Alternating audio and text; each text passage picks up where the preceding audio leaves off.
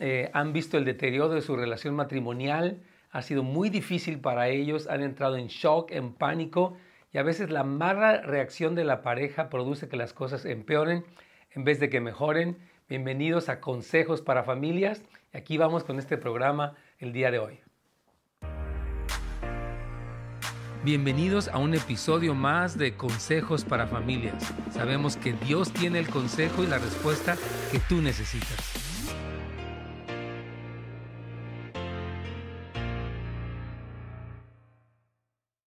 Queridos hermanos y amigos, nos da mucho gusto verlos hoy aquí en este programa. Gracias por acompañarnos. Y hoy vamos a hablar acerca de qué hacer si tu matrimonio se está deteriorando. Muchas parejas han vivido el deterioro gradual de la relación, eh, no se dieron cuenta de lo que estaba ocurriendo y después ya hay una ruptura tremenda. Y vamos a hablar de qué hacer cuando tú observas que tu matrimonio se está deteriorando. Y aquí tengo eh, conmigo a Carlitos. Alfaro, el famoso Carlitos que está con nosotros. ¿Cómo estás, Carlos? Muy bien, pastor. Un gusto estar aquí ahora como invitado de tu programa. Amén. Pues él siempre está allí, ya saben, y nos encanta lo que él tiene que comentar.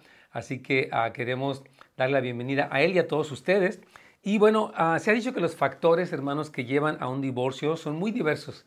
Hay muchas, eh, es, es muy complejo las problemáticas, Carlitos, y toda nuestra audiencia que llevan a una ruptura matrimonial. Pero según los estudios, del Tribunal de Familia en California, particularmente en este estado. Voy a mencionar algunos de los temas más comunes por los cuales que han dado pie a los divorcios. Uno son relaciones extramaritales o infidelidad. Hemos visto mucho, Carlitos, en este programa, cómo hay bastante eh, problema de infidelidad, este flirteo que termina en infidelidad de parte más de hombres, lo hemos visto aquí, aunque también de mujeres falta de compromiso, de repente como que se pierde, la persona dice, tú y yo no somos nada, no me interesa, problemas financieros, sabemos que las finanzas también, eh, las parejas son llamadas a tener un acuerdo financiero y cuando no lo tienen, entonces puede ocurrir algo peligroso, ¿verdad? También desacuerdos relacionados a los niños, especialmente en las familias mezcladas, se da toda esta situación donde no hay este acuerdo. Y también está el abuso del alcohol y las drogas. Desafortunadamente, las drogas están trayendo mucho de este deterioro y cada vez son más rampantes. Eh, demasiadas personas están cayendo en esto y puede ser causa de la ruptura de la relación, violencia y abuso, distanciamiento, ahorita vamos a hablar un poco más de eso, y constantes discusiones y conflictos, diferentes estilos de vida también o diferentes valores. Entonces, Carlitos, en tu propia experiencia como alguien que trabajas aquí en el equipo pastoral, ustedes saben, Carlitos trabaja aquí dentro de la iglesia como parte del equipo pastoral, ¿cuáles son los problemas más comunes que has visto y qué dificultad hay para que se resuelvan? Ah, bueno, pastor, uno de los factores más comunes, yo de todo lo que has dicho puedo agregar también la falta de comunicación, que es uno de los factores más fuertes que veo yo con respecto a la consejería y también a veces, las expectativas que se tiene del uno mm. con el otro, porque eh, esa es, de las causas más fuertes, porque no logran llegar a acuerdos, tú lo mencionabas ahorita, ¿no? En la crianza de los hijos, por ejemplo. Las finanzas. Las finanzas. Eh, la infidelidad son uno de los más grandes también, en cual eh, la pareja se siente como decepcionada y lamentablemente a veces no logran llegar a acuerdos, pero la parte para poder trabajar esto, en mi experiencia, ¿verdad? Primero es la presencia del Señor, buscar al Señor, ¿verdad? Es lo principal, eh, reconocer también las áreas que ambos, ¿verdad? Han sido como afectados. Por ejemplo, qué parte de, mí ha llegado a afectar eh, la relación con mi esposa, por qué fue que llegamos a esta situación. Claro, tremendo. Ahora, fíjense, algo muy importante que tenemos que observar es que ninguna pareja se deteriora su relación de la noche a la mañana. O sea, son procesos de distanciamiento, de ofensa, que van llevando a que uno de los dos empiece a pensar que hay algo mejor fuera del hogar, una relación o, simplemente la separación. Entonces yo creo que uno de los puntos importantes hoy, mientras hablamos del tema, ¿qué haces si, si tu matrimonio se está deteriorando? Es que te des cuenta, hombres y mujeres. Muchas personas no quieren asistir a la consejería porque pues, estamos bien, ahí la llevamos, problemitas y todo, pero ya hay distancia, digamos, la parte de la, intimidad sexual ya está viendo eh, distancia y este tipo de cosas a veces se dejan Y esos procesos de decadencia de la relación debemos poderlos notar porque más vale prevenir que lamentar, dice un dicho. ¿verdad? Yo creo que es importante este aspecto, Carlitos. Sí, algo que tú mencionabas ahorita, ¿no? El, poder ir a la consejería. Y uno de los problemas que se ven, uno es quizás por cinismo, ¿verdad? Que no quieren ir. Otro es por vergüenza, ¿verdad? Que por qué van a, vamos a ventilar nuestros problemas, ¿no? O sea, porque tal vez han tenido malas experiencias.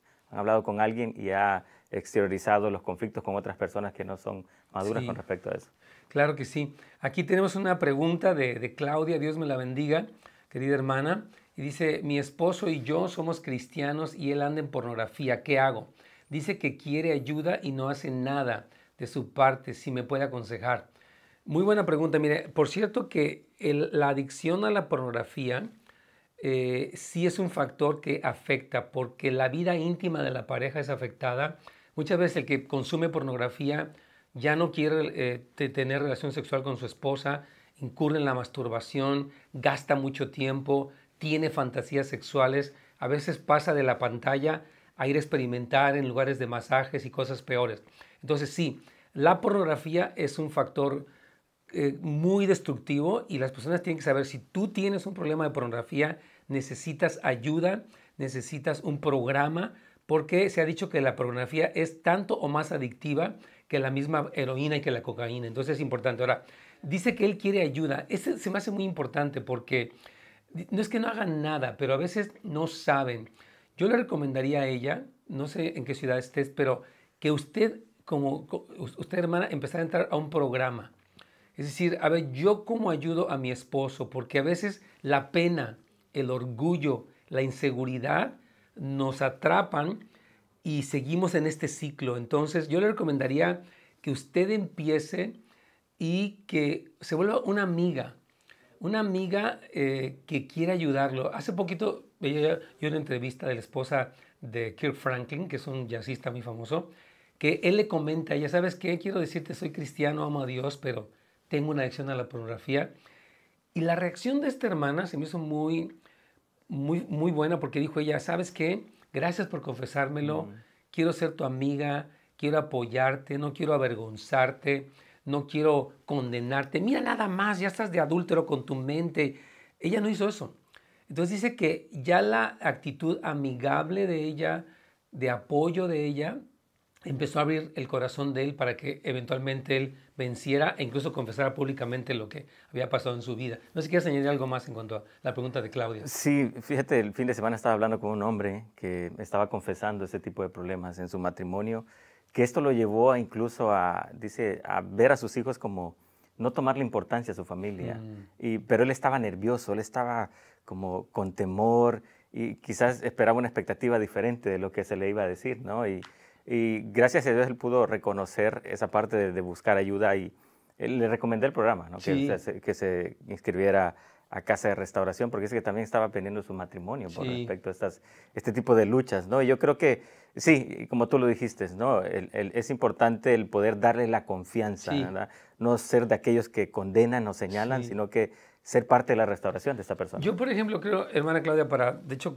o sea, concluir con esta respuesta y continuar, eh, yo diría, mira, gracias por confesarme. ¿Qué te parece si me dices qué día, qué momentos te sientes propenso a eso? ¿Dónde, dónde es que ves la pornografía?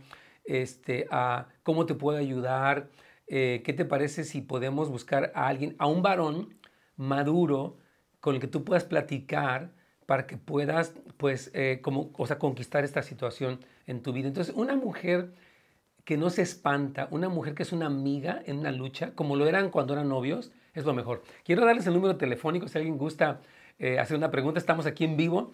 Eh, puede hacer la llamada y entra aquí al aire, obviamente. El número es 1877, o sea, 877 es el, el área, y es 711-3342. Repito, 711-3342. 877-711-3342. Aquí estamos para atenderles. Y algo muy importante es que eh, la persona que empieza a pasar por un proceso de deterioro, hermanos queridos, eh, empiezan a, planear como su escape. Muchas cosas ocurren como debajo de la mesa. Y yo creo que allí es donde lo que dice Carlitos, nuestra vida de oración es importante porque el Espíritu Santo, yo siempre he dicho que es el mejor consejero, es consejero de cabecera, Él siempre está con nosotros y Él puede traer sueños, puede poner momentos de vulnerabilidad. Entonces es muy importante. Ahora, otra cosa que quiero hablar dentro de este tema, Carlitos, dentro de este punto de los procesos de deterioro, es que todos los matrimonios tienen eh, pues conflictos, ¿verdad? Tienen diferencias, intercambios y normalmente ese es el lugar donde se ventilan las frustraciones y los resentimientos. O sea, el que una pareja tenga eh, conflicto no es eh, como raro, ni es que ya va a tronar la relación, más bien es que hacen después. Muchas parejas tienen conflicto, no han desarrollado lo que sea que es buena comunicación y permanecen disgustados hasta el siguiente conflicto. Entonces, el clima de tensión y queja en el hogar empieza a desgastar la relación. Entonces, creo que también es importante que veamos cómo es que ustedes o usted, porque normalmente uno de los dos es el que quiere y el otro es el que ya no quiere, pero cómo es que usted está procurando la solución de los conflictos. Yo creo que ese, es un punto a notar, Carlitos. Sí, yo creo que eh, gracias a Dios por todo lo que tenemos aquí en Houses of Light. ¿no? Una de las partes que se enseña, por ejemplo, en los prematrimoniales, no es eh, el, resolver conflictos, aprender a resolver conflictos desde el principio.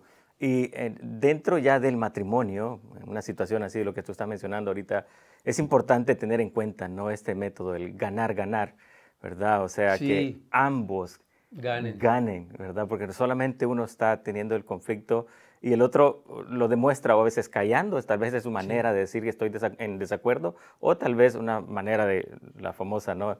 Eh, ponerte como hielo, ¿no? O sea, yo creo que es importante en el matrimonio esa, esta expectativa, ¿no? Que ambos lleguen a un acuerdo, el expresar la vulnerabilidad es importante. Sí, yo creo que este punto, hermanos, e, es, importante. Hay personas que no saben más que yo gano y tú pierdes, o al revés, yo pierdo y tú ganes y no saben eh, esta tercera opción, que es decir, ok, vamos a trabajar en esta situación hasta que los dos o ganemos o perdemos, pero vamos a estar eh, como en este acuerdo, o win-win o, pierde-pierde, ¿verdad? Y esto es algo muy importante, por ejemplo, en el aspecto de los dos famosos temas o tres famosos temas, yo creo que es los hijos, las finanzas y la intimidad sexual. Son temas, yo creo que, y tal vez suegros, eso, todos los temas, diferentes cosas, ¿verdad? Pero decir, bueno, ¿cómo en criterios de educación de los hijos, digamos, no es que tú te salgas con la tuya, tú eres dominante, mandón, o tal vez yo soy muy tolerante, etcétera, y ya, así vivimos. No, hay que llegar a un punto medio donde ni el tolerante ni el exigente se salen con la suya, sino pensamos en nuestros hijos, en lo que dice la Biblia y en buscar consejería, libros cristianos, para que ambos lleguen a un acuerdo. Yo quiero decirles que en las parejas digamos, donde no terminan, o sea, que han manejado sus conflictos eh, eh, sanamente, lo que sucede es que empiezan a, o sea, saben trabajar. Ok, sabes que no estamos de acuerdo, pero vamos a orar, vamos a pedir ayuda, vamos a, vamos a calmarnos, porque una persona enojada ya explota y como que ya no piensa, ya, no, ya no tiene como esta reacción sobria. Entonces, creo que es importante, hermanos, como una prevención, si tú ves que tu matrimonio está deteriorando, ¿cómo es que tú estás contribuyendo a, la solución positiva de los conflictos. Ahora, algo muy tremendo es que lo óptimo, Carlitos, yo creo, y todos los que nos escuchan, es que cuando vemos el deterioro matrimonial, lo óptimo sería que fueran los dos. O sea, que él y ella fueran. Por lo general, uno de ellos no quiere. Tú, y yo lo hemos visto centenares de veces, ¿verdad? Que él dice, normalmente es él el que no quiere, aunque también puede haber el caso de ella que dice, no, gracias, yo no necesito, yo estoy bien, tú ve, la que estás loca eres tú, etcétera, ¿verdad? Entonces, creo que es importante que el que quiere la ayuda empiece él. Porque es que él no quiere ir, bueno, él no quiere, pero usted puede ir. Cuando tú empiezas a componerte, a sanarte, tú puedes propiciar que la relación se componga, pero cuando tú te quedas en tu enojo, en tu montado en tu macho, como decimos, entonces, eso puede deteriorar. Entonces, que empiecen ellos, yo creo. Sí, fíjate que me dio un caso este fin de este viernes pasado donde tenía una pareja supuestamente, pero solamente se presentó él, ¿verdad? Porque ella creía que no necesitaba, sino que él estaba ahí. Pero mm. lo bueno, como tú dices, ¿no? Empezó por alguien y empezamos a hablar la parte de él. Así qué es. lo que necesitaba cambiar. Y sí, habían cosas que él necesitaba hacer cambios y pues vamos a empezar a trabajar contigo, ¿no? Yo creo que esa es la, la, parte importante, como tú lo dices, o sea, no es que, bueno, si ella no quiere, entonces yo no voy. Bueno, por alguien tiene que empezar y si tengo que cambiar cosas yo, me tengo que forzar a hacerlas. Totalmente. Quiero dar nuevamente el teléfono y también sabe que a través de tanto del de el, canal de YouTube de Pastor Nets Gómez como el canal también de YouTube de, Facebook, de, bueno, perdón, de Facebook nuestro, puede hacer preguntas. Pero si gusta llamar, eh, el número es 877, ese es el área, y el número es 711-3342. Y quiero comentarles, hermanos, un pequeño pausa ahorita, pero un pequeño anuncio importante, es que tenemos una escuela en línea. Esta escuela tiene cursos ah, que hemos eh, creado junto con otros colaboradores tremendos para atender tanto el aspecto de la sanidad interior como de las relaciones, Carlitos. Y esta escuela, la verdad, hemos trabajado mucho. Cada, cada lección tiene de 10 a 20 videos, tiene notas, tiene sesiones de preguntas y respuestas, tiene tareas que se pueden asignar. Yo quiero recomendar que todos los que quieran mejorar en su parte interior, sanar heridas, amargura, resentimiento, etcétera, por favor vayan, eh, pueden ir a netsgomez.com. Y quiero comentarles de nuestro eh, último curso que acabamos de sacar, que se llama Hombría al Máximo. Y quisiera que vieran este video porque es un curso que tiene mucho contenido para el varón tan importante. Así que aquí vamos mientras esperamos su llamada.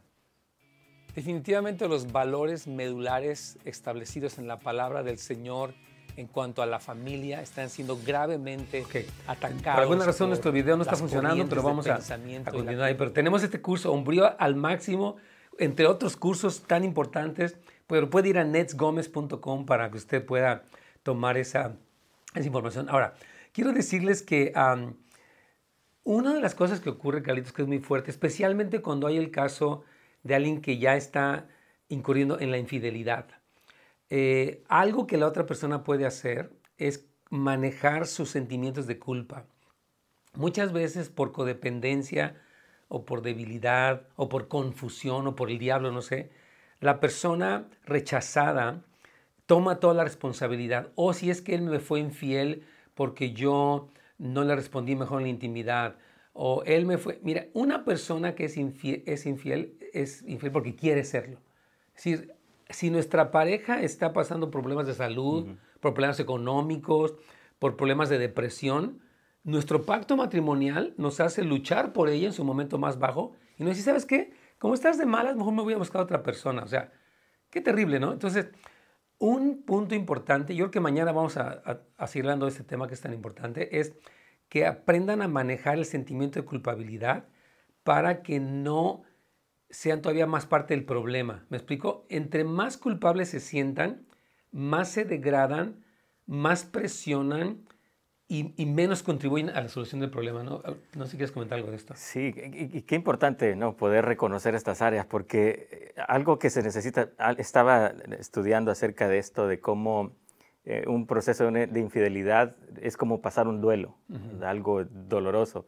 Y ahí es donde entra la parte de la codependencia, todo este tipo de, estilo de vida, porque acepta ¿no? que es parte de ella o de él la culpabilidad, ¿no? Y yo creo que aquí es donde se necesita entrar en razón, reconocer la parte de, bueno, o sea, eh, no he sido yo el culpable o la culpable, sino que ya son adultos, tú decías, o sea, él tomó la decisión de ser infiel, no eran niños ni eran niños. Así es, así es. Esto es muy importante porque, obviamente, hermanos, eh, el, el proceso de deterioro de una relación al punto que empieza a haber una infidelidad es algo sumamente doloroso y hay muchos pensamientos de temor, frustración, desesperación, pánico, ira que, llegan a la persona que está pasando por algo así, pero creo que sí es importante que puedan eh, eh, ir al Señor en primer lugar, pedir guianza al Espíritu Santo y también ir a estos grupos de apoyo, a, la consejería. ¿Por qué? Porque Dios nos colocó en el cuerpo de Cristo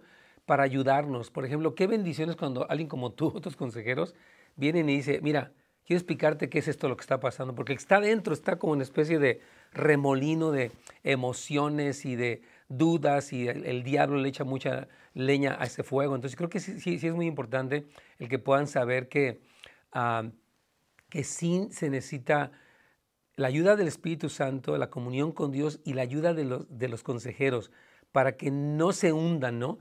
de repente la persona que, que, que, que siente que está siendo traicionada puede incurrir en el ruego. Mañana vamos a hablar un poquito más de eso, ¿no? En, una, en un denigrarse. Es más, si quieres, sigue con esta persona, pero este, hazlo más discreto, este, que los niños no se enteren. O sea, en la desesperación de estos sentimientos se incurren en cosas que, que son degradantes, donde se pierde la dignidad. Entonces, queremos decir que es muy importante que puedan manejar con la gracia del Señor, o sea, no asumir una culpabilidad que no es lo que tú dices ahorita, ¿no? El que es infiel lo es porque quiere.